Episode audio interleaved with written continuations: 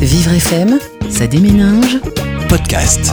Aujourd'hui, on a le plaisir d'accueillir Nathalie Guisset, qui est metteur en scène, comédienne et qui dirige la compagnie Art dans le Jardin. Alors, euh, Nathalie Guisset, j'ai envie de vous dire, vous ne faites pas un théâtre euh, conventionnel au sens euh, où il y aurait une salle et vous, les comédiens professionnels, vous vous adressez au public. Vous êtes plus dans un travail de, de formation, d'accompagnement? Euh, ben, C'est-à-dire que la compagnie a plusieurs axes d'intervention, en fait. Donc, euh, dans l'axe d'intervention, effectivement, développement personnel et redynamisation, on est dans l'accompagnement et on utilise effectivement les techniques du théâtre et de la vidéo et d'autres médiums parfois pour accompagner ces personnes-là. Euh, par contre, la compagnie a d'autres axes. On fait du théâtre de prévention pour les enfants, en l'occurrence. on a fait du documentaire, beaucoup aussi, sur les premières générations de migrants algériens notamment. On travaille aussi sur des spectacles, euh, des créations à proprement dit, qui euh, sont des formes hybrides et qui mêlent effectivement différents médiums artistiques. C'est pour ça hybride, donc on n'est pas dans du théâtre conventionnel, on va au théâtre et hop, c'est fini. Absolument, on n'est pas dans des formes conventionnelles, dans, du fait qu'on ne travaille pas sur des scènes de théâtre, déjà pour commencer, puisqu'on travaille sur des territoires, on travaille in situ, ça peut être dans des piscines, ça peut être dans des parcs, ça peut être dans le territoire entier lors de parcours, par exemple, euh, en forêt, euh, ça peut être sur les chemins Donc de traverse. c'est la compagnie née en 98 Tout à fait. et euh, elle était à l'époque à Montreuil. Elle on va est vous toujours. poser plein de, elle est toujours à Montreuil. on va vous poser plein de questions sur euh, la compagnie et votre travail. Vous faites du théâtre et vous travaillez sur le corps. On vous prend souvent pour une chorégraphe. Pourquoi? Euh, bonne question. Euh, effectivement, on me prend souvent pour une chorégraphe parce que dans la plupart de mes spectacles, le corps intervient. Déjà, euh, j'ai beaucoup travaillé avec des danseurs, plus, plus précisément des performeurs, en fait, parce que c'est un travail qui, pour moi, est entre la forme théâtrale et la danse. Donc, je ne suis pas chorégraphe puisque je suis dans l'incapacité totale de chorégraphier, de mettre de, créer des, micro. places, des, des lignes chorégraphiques et de montrer à des danseurs euh, comment euh, ils vont pouvoir évoluer dans cette phrase chorégraphique. Donc en ça, je ne suis pas chorégraphe, mais par contre, effectivement, j'ai un regard euh, corporel qui est assez exacerbé dans, dans mes spectacles. Exacerbé dans le sens euh, où moi-même, je suis issu de... Je suis claquettiste de formation, donc du coup, tout ce qui est rythmique... corporalité, euh, mouvement euh, et notion du mouvement dans l'espace est très important pour moi dans ma création. Milève. Vous avez travaillé avec des publics différents, euh, en prison par exemple. Comment le théâtre rapproche-t-il les gens?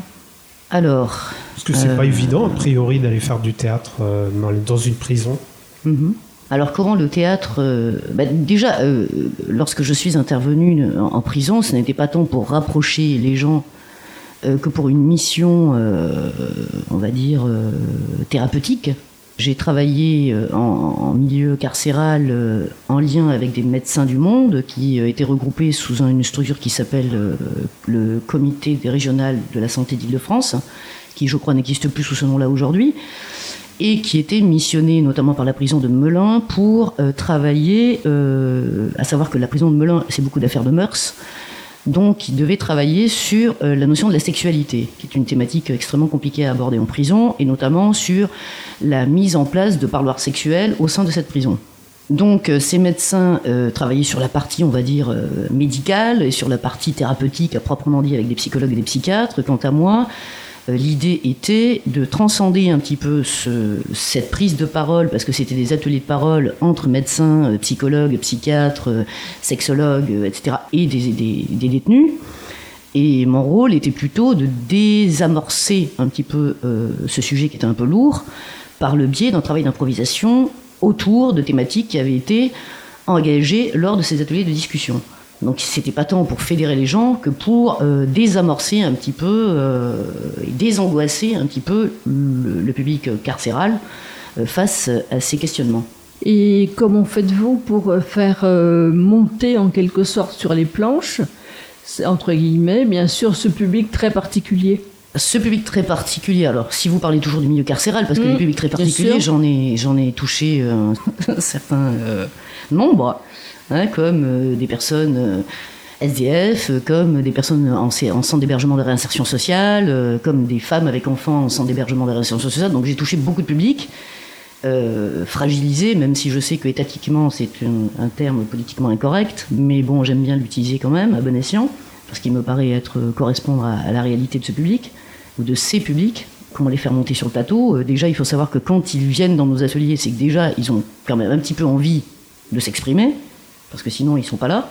En général, ce sont des gens qui sont déjà, euh, entre guillemets, sélectionnés par la structure dans laquelle on intervient. Donc, euh, ils savent déjà un petit peu ce qu'ils vont y faire, même si c'est pas forcément ce qui va se passer réellement, mais en tout cas, ils, ont une, une, approximation de ce qui va se passer.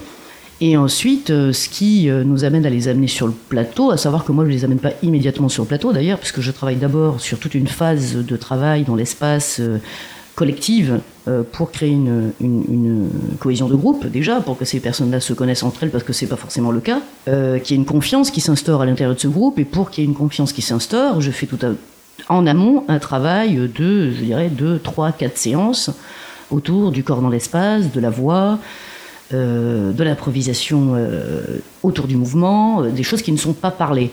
Parce que justement, je pars du principe que parler, euh, ça met déjà en place certains process et euh, certains mécanismes de défense que l'on ne retrouve pas dans d'autres exercices.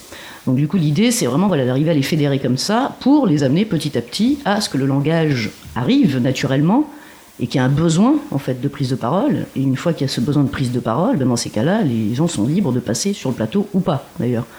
Mais en général, ils le font. Vous travaillez en France, mais vous travaillez aussi à l'étranger, notamment au Maroc. Je crois que vous avez une expérience. Alors j'imagine c'est l'interculturalité. Je ne sais pas ce que vous, pouvez en dire. Oui, bon alors là, effectivement, effectivement je, je travaille depuis un certain nombre d'années au Maroc, depuis 5 ans, euh, à savoir que je connais bien le Maroc puisque j'ai été professeur d'interprétation euh, à la seule école professionnelle de théâtre qui est à Rabat euh, au Maroc. Donc c'est un pays que je connais depuis longtemps, que je connais bien, que je, dont je connais les codes et les, la culture et les mœurs. Euh, donc je m'y sens un petit peu comme chez moi, dans ce, dans ce pays déjà, donc c'est plus facile que d'arriver comme ça euh, sans avoir euh, de passif par rapport à ce, pays.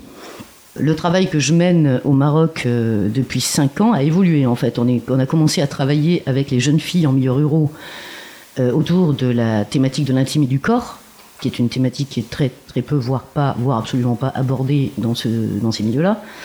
Euh, à savoir que c'était sur une base d'un questionnaire et c'était à partir, c'était des questions détournées à partir d'un sac. Et qu'est-ce que je mettrais en tant que fille dans mon sac si j'étais libre d'y mettre ce que je souhaite Et donc à partir de ces objets, on a fait en fait une sorte de métaphore du corps, euh, du corps de la femme, en retranscrivant un petit peu ce qui se passe dans ce sac et ce qui se passe dans leur corps. Donc tout ça toujours pareil, avec un travail, effectivement un training de théâtre, lié au théâtre, lié à l'improvisation, lié au corps, lié à l'espace, à la temporalité, etc. Donc petit à petit, on a travaillé donc comme ça. Ensuite, on a travaillé sur du théâtre de prévention avec des jeunes. Alors ça, c'était dans le cadre de la coopération de la ville de Saint-Denis, de la ville de Tiznit au Maroc, dans le sud, dans la région de Souss-Massa. Un projet qui était lié à la création de théâtres de prévention et de films de prévention. Donc l'idée était de former euh, avec les équipes euh, des services santé de la ville euh, qui pour une fois était une élue femme et qui souhaitait en fait euh, se faire investir en fait une association de jeunes musiciens et musiciennes qui étaient déjà regroupés sous forme associative, euh, qui étaient 25 et qui souhaitaient les former à deux thématiques de prévention santé qui auraient été des thématiques importantes pour eux et pour leur génération. Donc il s'avère qu'après avoir dialogué avec eux, avoir créé des, ateliers de discussion autour de thématiques de santé, euh, bien évidemment, les deux thématiques les plus fortes qui sont sorties ont été le sida et la drogue. Donc on a décidé de s'emparer de ces deux thématiques. Il s'agissait d'une part d'en créer une forme spectaculaire théâtrale, donc à partir de petites scénettes euh, cumulées les unes aux autres, et d'autre part d'en faire un petit film court de prévention donc sur le sida. Donc on a formé deux équipes, deux équipes qui en fait euh, s'autogéraient en quelque sorte. Hein. on les a accompagnés dans ce, processus d'écriture, en élaborant ce discours avec euh, les personnes de la santé publique. Euh, pour pouvoir aussi apporter des réponses, notamment en termes d'hôpitaux qui étaient en capacité de pouvoir les accueillir si jamais il y avait cette problématique-là. Qu'est-ce qu'ils pensaient du sida Comment eux, ils le percevaient, c'est-à-dire dans leurs écoles, etc. Fait voir un petit peu, jauger un petit peu quelles étaient leurs informations face à ces deux problématiques, la drogue et le sida. Et ça a donné lieu pour la pièce de théâtre à des représentations au sein des villages de la région de Souss-Massa. Et, euh, et, le film court a été vu aussi dans d'autres villages, mais auprès de jeunes, dans des petits centres culturels de ces petits villages. Voilà. On se retrouve juste après une pause musicale sur Vivre FM. Jusqu'à 17h30, ça déménage sur Vivre FM. Reski Mamar. On retrouve euh, Nathalie Guisset, euh, qui est notre invitée aujourd'hui, qui est metteur en scène, comédienne et qui dirige la compagnie Art dans le Jardin. Une question de Mathieu. Oui, vous avez travaillé avec euh, plusieurs publics. Est-ce que ça vous avez déjà travaillé avec un public de personnes handicapées? Alors oui, absolument, bah, notamment dans le justement dernier projet, enfin dernier qui est actuel, projet au Maroc entre le Maroc et la France, qui concerne euh, accompagner des jeunes de 17 à 21 ans à la socialisation et à l'autonomisation et à la redynamisation, euh, qui sont euh, ces jeunes Marocains et ces jeunes Français extrêmement fragilisés par des parcours particuliers, différents, ou des situations sociales particulières et, différentes les uns des autres. Et sur le même questionnaire qui part de questions très concrètes comme le métier jusqu'à des questions beaucoup plus sensibles comme leur peur leurs rêves, euh, etc. Nous avons dernièrement, justement, euh, il y a deux mois, au Maroc, travaillé avec enfants handicapés d'Agadir. Nous avons mené une formation euh, aboutissant à ces portraits avec des personnes handicapées. Oui. Quel type de handicap, rapidement? Alors du handicap physique, bien évidemment, parce que pour suivre cette formation, il faut quand même arriver à parler. Donc, donc voilà, donc c'était essentiellement du handicap physique. Mm. Ça va plus loin que de faire du théâtre? Ah, tout à fait, oui. Oui, ça va beaucoup plus loin que de faire du théâtre, absolument, surtout ce projet-là. Puisque ce projet-là a été construit euh, un petit peu par euh, ma, une réminiscence de ma propre adolescence où je me demandais euh, pourquoi les jeunes n'étaient jamais sollicités. C'est que vous allez beaucoup plus loin que ce qu'on voit dans le théâtre habituel, qui consiste à interpréter. Là, vous, vous travaillez avec l'autre pour faire de lui un comédien. Oui, ouais, ouais, tout à fait, tout à fait en tout cas à arriver à euh, extirper de ces personnes leur propre poésie et à ce qu'ils aient peut-être conscience de leur poésie, qui est peut-être une poésie du quotidien parfois, qui peut être une, poésie de par leur vie ou de par leur vécu ou de par leur situation, mais qui euh, est une œuvre en soi. Qu'est-ce que vous appelez le lâcher-prise? Le lâcher-prise, euh, pour moi, c'est à partir du moment où l'intellect n'entre plus en jeu dans une forme de corporalité c'est-à-dire ou dans une forme de langage. C'est-à-dire que la corporalité devient intuitive et, euh, le langage devient lui aussi intuitif, donc essentiel. On passe pas par euh, l'esprit. Exactement. On libère le corps. Exactement. Alors, euh, en quoi le, théâtre d'improvisation est-il libérateur? Bah, déjà, le théâtre d'improvisation, c'est un théâtre qui a un cadre, certes, mais qui a un cadre beaucoup plus souple que l'apprentissage d'un texte, par exemple, puisqu'il fait appel à, à sa propre vie, il fait appel à ses propres ressorts émotionnels, il fait appel à des ressorts émotionnels quotidiens parfois, que l'on connaît donc et que l'on reconnaît. On n'est pas dans l'interprétation d'une émotion de quelqu'un d'autre, d'un personnage, dans une situation que l'on ne connaît pas, qu'on ne maîtrise pas et que voire peut-être on n'a jamais connu. Donc le théâtre d'improvisation, il est libérateur dans le sens où on peut faire appel à des codes et à des situations connues et reconnues par tous. Vous parliez tout à l'heure de révéler une poésie. Le, le chorégraphe euh, Jérôme Andrews dit que nous avons tous une danse intérieure. Est-ce que cette expression vous évoque quelque chose? Absolument.